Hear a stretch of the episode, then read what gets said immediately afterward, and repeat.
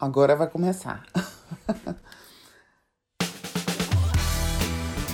Olá, eu sou a Denise Câmara e você está ouvindo a minha nova série Na Prática.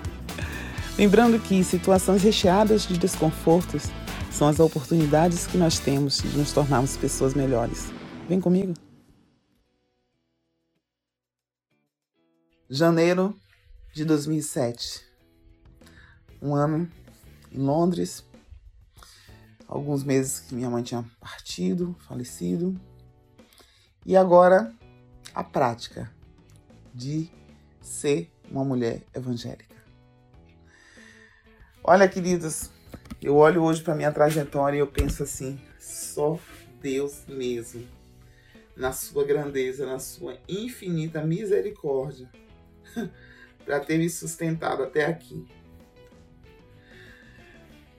Quando eu entrei para a igreja, eu tive um pensamento. Eu pensava assim: Bom, a igreja é representada por Jesus, né? Jesus é o cabeça da igreja. Eu não conhecia ainda essa expressão lá em Efésios, mas sabia que Jesus era o principal da igreja. Então, eu imaginava na minha cabeça que ele sendo o principal significava também que as pessoas elas eram parecidas com ele. Para ser sincera, eu achava que era assim a igreja praticamente já era o céu. O céu que eu imaginava, né? Porque você sabe que existe a ideia que a gente tem das coisas e a realidade de, de tudo. Por exemplo, você vai para uma universidade na expectativa antes de ir, você tem uma ideia de universidade. Quando você vai lá para dentro, você descobre uma outra realidade. Você tem uma ideia de casamento e quando você vai casar, você descobre outra realidade. Você tem uma ideia de tantas coisas que nunca é exatamente como você pensou. Então eu imaginava assim que a igreja era o próprio céu e que as pessoas eram quase que anjos. Mas quando eu digo quase que anjos, eu não estou sendo irônica, eu estou querendo dizer assim, são pessoas pelo menos esforçadas para serem um pouquinho daqueles que eles escolheram seguir, que é Jesus Cristo. E aí, eu que sempre fui muito irritada, eu sempre tive uma característica muito de irritabilidade, muito, muito, desde novinha adolescência isso piorou muito. Na, no, quando começou a vir os períodos né, menstruais também, eu comecei a ver que as, eu tinha muita TPM forte, então eu era muito irritada, eu perdia o controle com muita facilidade, era assim, chegava a ser agressiva. Só que parte disso não é só uma questão hormonal, não. Não é só uma característica natural humana, não. Existia uma influência de ordem espiritual maligna nisso tudo também. Tá? Só que até então eu não sabia. Por quê? Porque uma das coisas que eu quis quando eu vim para Jesus, quando eu passei a frequentar a igreja, foi não trazer as experiências espirituais que eu tive do lado contrário de Deus. Eu achava que aquilo não servia para nada. Só que sabia de nada, inocente. Servia assim. Então, como eu vim do mundo contrário, aonde eu, como eu já relatei, tinha costume de ver pessoas manifestadas, eu estava acostumada a ver pessoas espiritual, é, possuídas espiritualmente para estar falando, consultando. Eu sempre vivi nesse ambiente, tanto em casa como, né, depois de adulta. É, então, assim, eu tinha uma visão um pouco mais nítida, vamos dizer assim, do mundo das trevas do que as pessoas que estavam ali agora supostamente na luz realmente era luz, só que nem todo mundo se achega a ela. Né? E até então eu não sabia disso. E cheguei mesmo desarmada, do tipo, baixei minha guarda, baixei tudo que eu sabia, esqueci a filosofia que eu estudei na faculdade. E esqueci não, deixei tudo de canto para viver esse novo, esse novo. Ai. E aí o que acontece? Nessa trajetória, você descobre que as pessoas não são tão angelicais quanto você espera. Mas não são mesmo. Chegam a ser até maldosas. Aí você pensa, você está querendo falar o que? Você está querendo falar de igreja, de cristão? Não, eu estou querendo falar de transformação, de cura de alma, tá? De mudança na presença de, de um ser que é superior, que é Jesus Cristo, e que uma vez que ele chega, algo tem que acontecer. Ou que nós nos achegamos a ele. As, as coisas precisam mudar. Só que ali você está tratando de várias pessoas ao mesmo tempo, de culturas diferentes, idades diferentes, formações, traumas. E esse conceito eu não tinha ainda das pessoas, porque eu já achava na minha cabeça limitada, espiritualmente cristã, eu achava que só pelo fato de entrar para a igreja, de aceitar Jesus, de se batizar, a pessoa já era para ser diferente. Realmente Jesus faz um monte de coisa quando a gente aceita ele. Ele faz um monte de coisa quando se batiza e vai fazendo à medida que nós vamos caminhando com ele. Só que cada um tem o seu tempo. E é algo que eu fui aprender também com o tempo. Nem todo mundo aprende rápido, cada um está numa etapa de aprendizado, cada um está numa etapa de cura, cada um está numa etapa de libertação. E até entender isso, eu dei uma sofridinha boa. Ui! Por quê? Porque eu me esbarrava com as situações e eu ia o quê? No ímpeto da minha carne, da minha força, da minha irritabilidade, do meu estresse. Você imagine, eu também não fui boa coisa, não. E talvez quem chegou também e que já me via dentro da igreja, que quem chega não sabe se você está lá um mês, um ano, não importa. As pessoas também me viam e pensavam o quê? Poxa, esperava dela, por ser cristã, que ela tivesse uma postura mais mansa, mais receptiva, mais dócil. E por isso que a gente tem que aprender que da mesma forma que a gente se aborrece, se irrita com o outro, tem também quem se aborrece e se irrita com a gente. E aí eu comecei a perceber que a coisa não era tão fácil, não. Mas Deus, que é perfeito, e ele começa a boa obra e ele é fiel para cumprir esta boa obra, ele tem estratégia, ele tem o que fazer, ele sabe o que fazer para as coisas tomarem rumo. Então aconteceu que, como eu falei, eu batizei em novembro. E logo quando foi janeiro, por aí assim, eu recebi o primeiro convite para para trabalhar oficialmente, né, na igreja que era na recepção da igreja. E eu também tinha experiência de recepcionista. Muitas vezes no mundo eu fui recepcionista e então eu tinha uma prática. Só que eu vi logo de cara que era bom essa prática para organizar, para mover. Mas os comportamentos, as receptividades daquilo que você aprende lá fora não serve para o conceito da casa de Deus. E aí eu começo as minhas lutas. Paralelo a isso, me chamaram também para auxiliar nos jovens, no departamento dos jovens. Então, como eu gostava muito dessa questão de brincadeiras, gincanas, participei muito disso na adolescência, então eu me senti muito confortada nas atividades que eu comecei a fazer dentro da igreja. E eu penso também que isso foi uma estratégia de Deus para me manter na igreja. Por quê? Porque se eu não tivesse naquele tempo que eu ainda não estava totalmente liberta, totalmente curada, totalmente madura em Cristo Jesus, que aliás ninguém está totalmente, né? Eu também não estou totalmente, mas estou bem melhor do que o que foi há 16 anos atrás. Se eu não tiver, você acaba saindo. Porque o processo de transformação ele é duro. Ele é pesado. Ele, ele requer dor. Sabe aquela história sobre a águia? História não, é realidade. Águia para se transformar, para mudar, dói. Tem que arrancar bico, tem que ficar lá sozinha no mais alto, tem que arrancar as penas. E esses processos todos são dolorosos. Só que, claro, a gente não sabe disso quando a gente vem. E não posso culpar as pessoas de não explicar, porque o discipulador, ele não vai poder te dizer tudo. Até porque, porque eu estava novinha, novinha que eu digo assim, espiritualmente ali naquele universo, começando a tomar leitinho.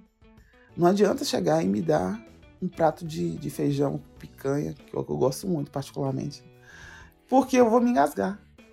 Então tem coisas que vai ser no dia a dia, na caminhada, no meio da congregação. As pedrinhas de rio, sabe que eu falei? nos áudios anteriores, os moldes vão ali. O importante é permanecer firme e constante, não se apartar da, da, da vida com Jesus e não se apartar do meio da congregação, porque tudo que incomoda, tudo que dói nós é porque é ali que a gente precisa ser tratado. Só que eu não sabia disso nessa época, não. Tô falando isso agora, né? com as experiências, com as quedas, com as lutas, com as vitórias, com as dores. Uh, mas vamos lá. E aí eu comecei a perceber que essa minha irritabilidade foi o primeiro problema. Eu me irritava muito fácil. Eu era bem intolerante. E tava tudo um turbilhão de informações ali na minha cabeça. Né? Mas como eu tinha atividades para serem feitas na igreja, isso também me distraía um pouco, para eu não ficar focada nas pessoas. Então na recepção eu, eu era o que toda recepcionista é no mundo. Sorridente, bem vestida, conduzindo a pessoa. e ali começou os choques. Sabe quando você a pessoa chega e você vai direcionar a pessoa para o lugar dela e a pessoa não quer sentar? Que ela quer que você providencie um lugar melhor quando a igreja já está cheia, ela chegou atrasada. Essas coisinhas assim que acontecem. Também não vou dizer que todo mundo que fez isso é cristão. Às vezes são visitantes também, às vezes são pessoas que estão afastadas do caminho, dos caminhos do Senhor, que fazem também que elas tenham comportamentos não muito educados. E com isso também você tem a questão do relacionamento com outros líderes de outros departamentos. Que pessoas que na minha cabeça também tinham que ser um pouco mais saradas para estarem liderando. Mas hoje eu aprendi que se for esperar sarar todo mundo, arrumar todo mundo, aprontar todo mundo, todo mundo ficar bom, a obra nunca vai ser feita. É assim mesmo. É no meio do, do, da confusão e Deus vai mudando, vai tratando, vai limpando, vai, sabe? Vai curando. E a gente só tem que ficar firme.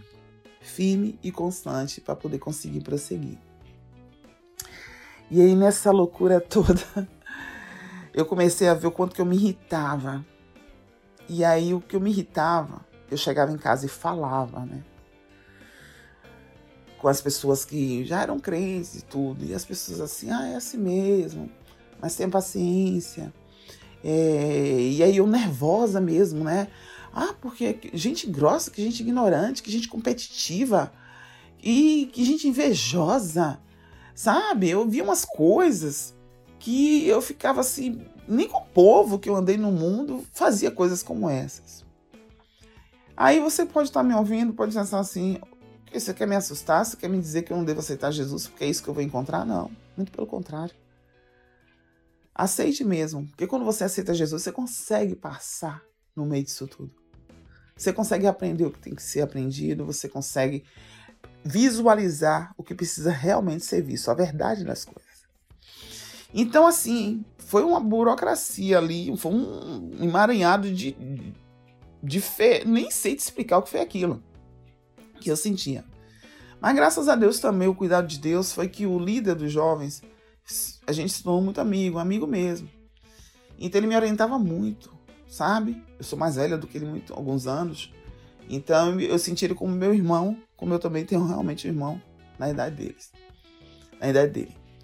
E aí ele ia me ensinando com muita calma, que ele era muito calmo.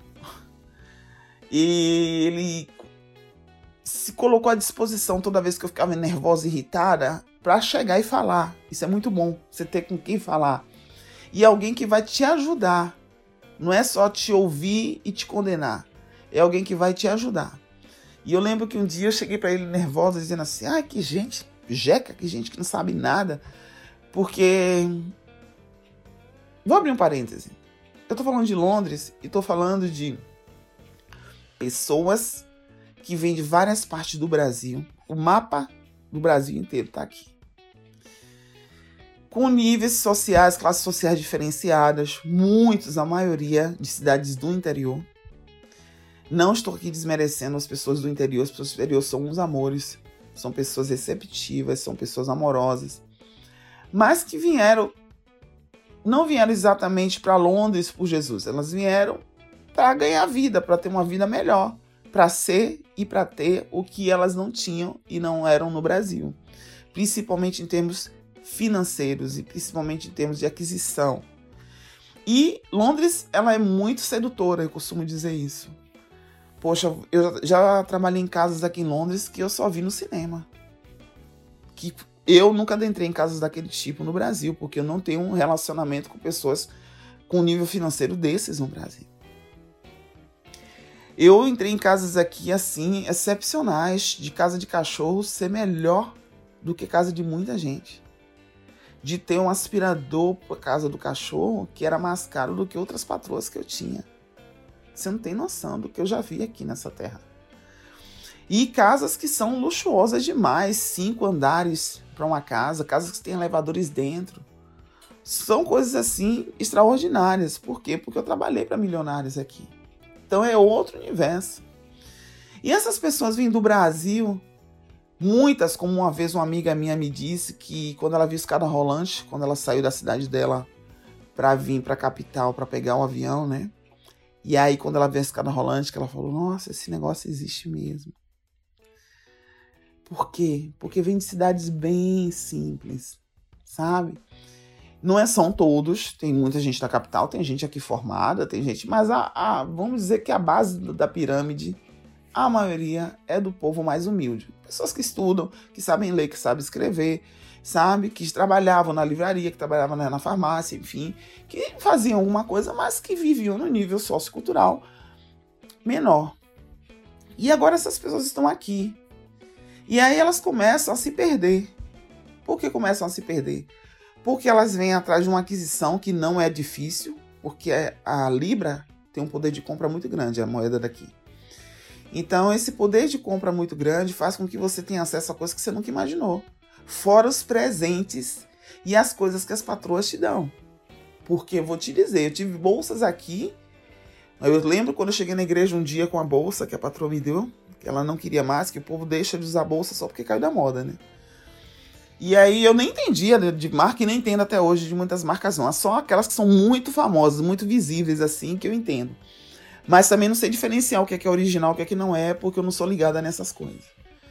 E aí eu lembro que eu cheguei na igreja um dia e uma irmã que conhecia, lidava muito com isso, ela disse assim: ah, Uau, que bolsa! Eu fiz bonita, né? Eu só olhei só a beleza.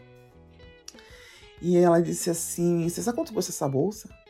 Isso estou falando, gente, de 16 anos atrás, tá? Estamos em janeiro de 2022. Eu disse, não tenho nem ideia.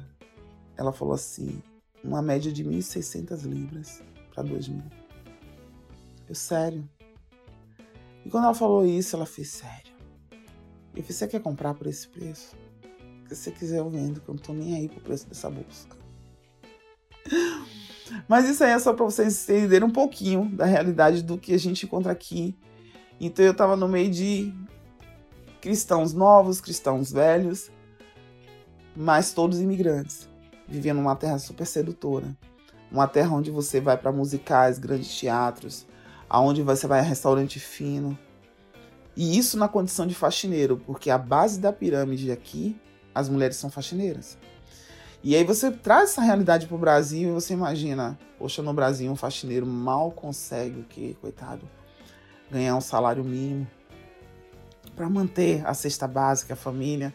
E aqui um faxineiro compra roupa de marca, compra bolsa de marca, vai para restaurantes finos, mora em casas boas, porque as casas aqui têm uma base de construção boa. As casas não são mal feitas, não são a arquitetura daqui, ela é padronizada.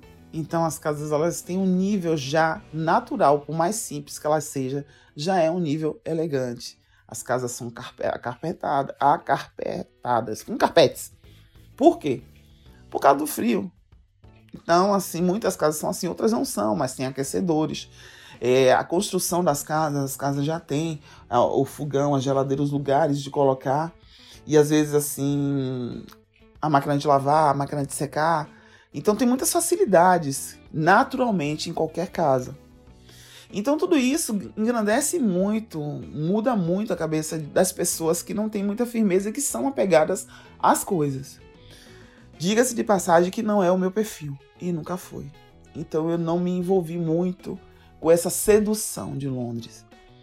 Como realmente a minha vinda para cá não foi inicialmente finanças, não foi melhorar a vida financeira, mas eu queria algo que eu não sabia o que estava buscando, porque eu só não queria viver como eu estava. Eu tinha tudo, mas eu vivia angustiada. Eu lembro que no Brasil, mãe fazia assim: Filha, você é tão bonita, você é tão inteligente. Você é uma menina que vive tudo que todas as jovens na sua idade querem viver. Você é popular, você tem amigos, você tem namorado, você tem carro, você faz faculdade, você compra o que você quiser. Você liga para mim dizendo simplesmente: mãe, eu saí da faculdade agora, mas vou pra balada com um amigo, ou vou jantar fora e eu venho mais tarde. E no outro dia você resolve ir pra praia, e você resolve comprar e você vai e faz. E eu só vejo você num vazio, filha, que eu não entendo. E foi aí que minha mãe disse para mim: Filha, eu te ensinei o catolicismo porque foi o que me ensinaram. Mas se sinta livre para servir o que você quiser, a cultuar o que você quiser, desde que você saia dessa agonia. Porque esse vazio dentro de você é a ausência de Deus.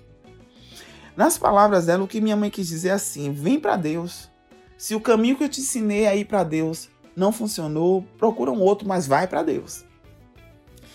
Então, assim, quando eu pensei em viver fora do país, era viver uma outra história, uma outra vida, outra vida. Eu sempre sonhava isso. Eu tinha no meu inconsciente a vontade de viver uma novidade de vida. Eu queria viver uma novidade de vida.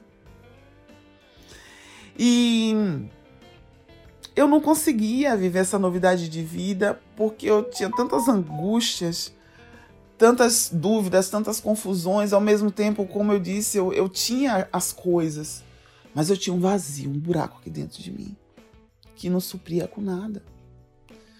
E eu achava que mudar de país, começar do zero em outro lugar, isso ia mudar. Só que Jesus faz o trabalho dele perfeito, né? Porque ele ouve o que você pensa, e ele ouviu o que eu pensei, e o que eu sonhava, o que a minha alma almejava. E ele fez assim, talvez Denise, eu não vou só mudar você de país, eu vou mudar a sua vida, eu vou mudar a sua história. Eu vou te transformar, você vai morrer e vai nascer novamente. Porque a única forma de você começar uma nova vida, você tem que morrer e para nascer de novo. E isso só através de Jesus Cristo. É um novo nascimento. E aí, eu agora estava pensando nessa história toda, nesse universo que eu tô vivendo, estava vivendo e vivo, que é Londres. E, como eu disse, eu me divertia muito também com as dificuldades, com as situações, mas eu também sabia o que eu estava buscando. Então eu comecei a observar que as pessoas tinham muito a questão de competir, de se mostrar, de mostrar que a roupa era melhor. Aquelas bobeiras que, ah, dá vontade até de vomitar. E eu queria muito ler, eu queria muito estudar, porque eu fui formada nisso, né, na leitura, nos estudos. E eu via que isso era bem distante das pessoas. Mas também tive sorte que naquela época é, havia muitos seminários, né? Então eu sempre participava dos seminários para aprender um pouco mais da palavra. Porque eu não achava que eu podia ir para muito longe se eu não entendesse primeiro o que é estava escrito na Bíblia. E aí eu sei que nessa trajetória, dessa primeira etapa, até me adaptar nisso tudo, nesse universo de pessoas. Eu dei uma sofridinha, mas eu também fiz pessoas sofrerem. Com meu gênio, com meu com a minha irritabilidade, com a minha quase que agressividade mesmo verbal. Porque a gente sempre olhando, né, o que é que o outro faz, mas a gente tem que prestar atenção também o tanto que a gente faz com as pessoas. Por isso que eu procuro não julgar, não analisar nada, porque eu, a Bíblia diz que nós temos que examinar nós a nós mesmos. Né? Então eu procuro examinar a mim mesma antes de falar de alguém. E esse período de transição, de início, não é na presença de Deus que era o problema, o problema é na, na convivência com as pessoas de Deus. Ele é bem apertado. Dá uma sensação igual as tartarugas, sabe? Que só uma vai sobreviver vai chegar à fase adulta porque é apertado. Mas faz parte do molde, faz parte do, do projeto. Tudo que Deus faz conosco para nos levar ao de melhor causa dor, causa aperto. Tem que haver. Tem que haver aquela, aquela angústia, aquela dúvida, aquela confusão, mas Ele está no controle. Desde que você também decida no seu coração, como eu decidi, permanecer com Ele. Eu acreditei e acredito em nome de Jesus, vou continuar acreditando em Deus. Eu sempre acreditei nessa força superior, nesse ser superior, E como eu disse, era mais fácil para mim acreditar porque eu sabia um pouquinho de campo espiritual. Eu tinha uma vivência com o campo espiritual maligno, nas trevas, na escuridão. E agora eu estava entendendo que era a luz. Eu estava agora começando a entender o que é a verdade.